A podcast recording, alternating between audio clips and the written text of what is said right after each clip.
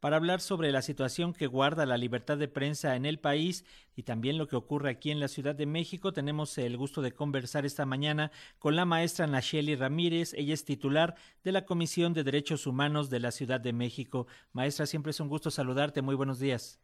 Muy buenos días, no, un gusto para saludarte a ti y a Muchas gracias. Coméntanos, por favor, maestra, cuál es el estado actual de la prensa en nuestro país, cómo lo ven ustedes desde la Comisión de Derechos Humanos de la Ciudad de México.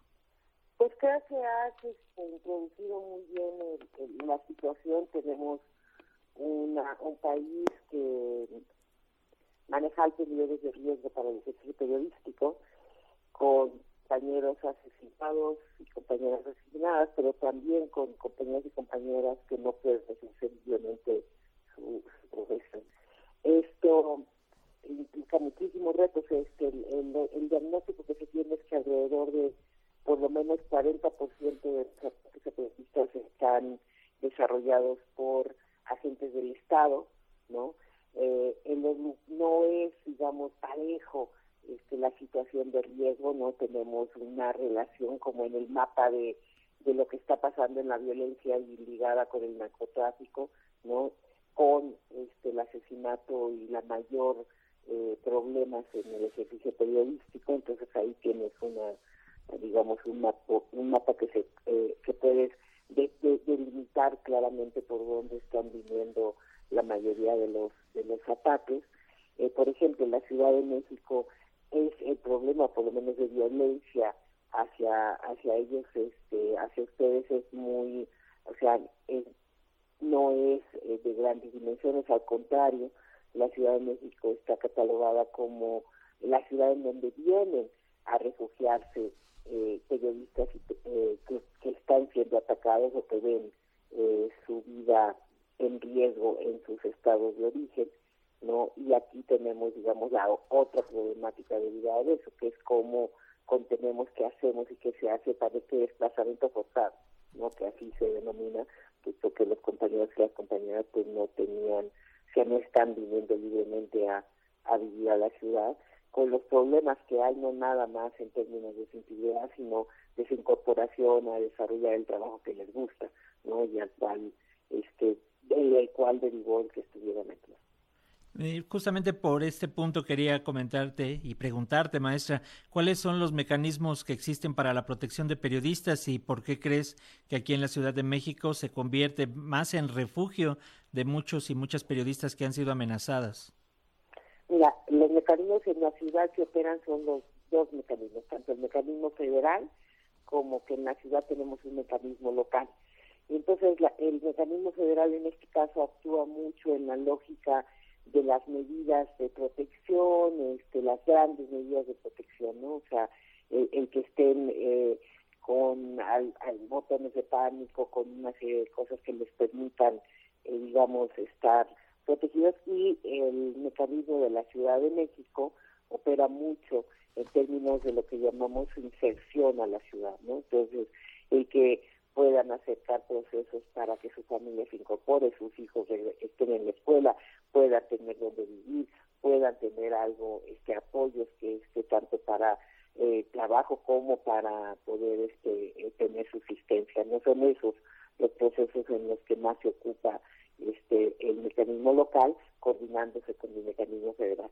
El problema es que no en todos los estados este hay mecanismos locales no en todos los estados se está trabajando de la de la manera como se tendría que trabajar con y las deficiencias y las mejoras que tendría que tener el mecanismo de protección, que no nada más requiere un mecanismo, sino que requiere de varias instituciones y una visión de Estado que atienda la problemática. ¿no? Entonces ahorita se está discutiendo tanto en la Cámara de Diputados, este, básicamente las modificaciones a, la ley para poder, eh, digamos, tener un marco legal que permita que se desarrollen estos mecanismos a nivel nacional.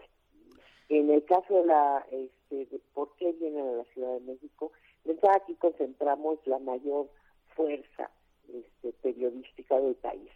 Es decir, eh, ustedes no nada más cubren eh, la ciudad, no lo local, digamos, sino básicamente son la escucha para no nada más los que vivimos en la Ciudad de México, sino los que viven en el país alrededor de la situación eh, del, del, nacional en su conjunto.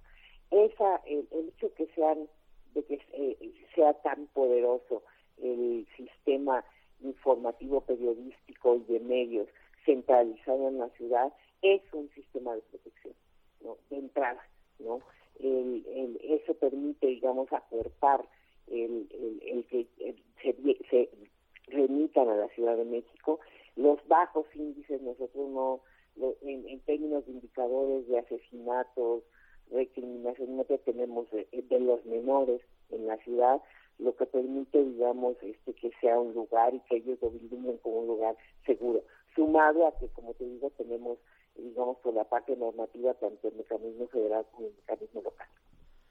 Maestra, hay un caso emblemático aquí en la Ciudad de México, lo recordamos y, ha salido a la luz de nueva cuenta, tratan de reactivar el caso del fotógrafo Rubén Espinosa, también el asesinato a la activista Nadia Vera y otras tres mujeres aquí en la colonia Narvarte. Tal parece que hay por ahí algunos elementos que podrían indicar que se pudiera reabrir el caso. Bueno, el caso parece que sigue abierto, pero que puedan de nuevo a, traerlo a la palestra. ¿Tú qué opinas? ¿Qué es lo que tienes de información al respecto?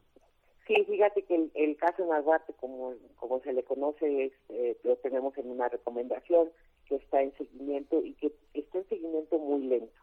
no Digamos que la, la demanda tanto de los familiares de Rubén como de los familiares de todas las víctimas en esa recomendación es que haya eh, un enfoque de análisis que tenga que ver con la eh, el ejercicio periodístico. ¿no? Ese es el estándar que hay que, manejar cuando un periodista se ve involucrado en una situación eh, como la que eh, como la que eh, refiere esta recomendación y los hechos a los que refiere. Entonces, se ha se ha insistido en cómo se tiene que hacer y desarrollar el plan de investigación con diferentes rutas de líneas de investigación diferentes a las que inicialmente se se llevaron a cabo que de inicio descartaban o no tomaban en cuenta este, la labor periodística, ¿no? Y para nosotros y para, bueno, naturalmente las víctimas es importante que esto se tome, se tome en cuenta porque si no será muy difícil alcanzar este, la verdad y la justicia. Eh, han pasado muchísimos años, como tú lo estás diciendo, eh, nosotros pensamos que por más que pasen los años, eh, esta demanda es una demanda permanente y hemos venido insistiendo, al igual que las víctimas, en que eh, se opere la investigación y por fin se pueda esclarecer básicamente qué pasó, ¿no? Pero no nada más qué pasó, a partir de eso se llega a la, a la justicia, ¿no? Así es. Maestra Nacheli Ramírez, titular de la Comisión de Derechos Humanos de la Ciudad de México, muchas gracias por estos minutos para las audiencias de Radio Educación. Siempre es un gusto platicar contigo. No, un placer platicar contigo también, Hasta luego, buen día. Hasta pronto, muy buen día.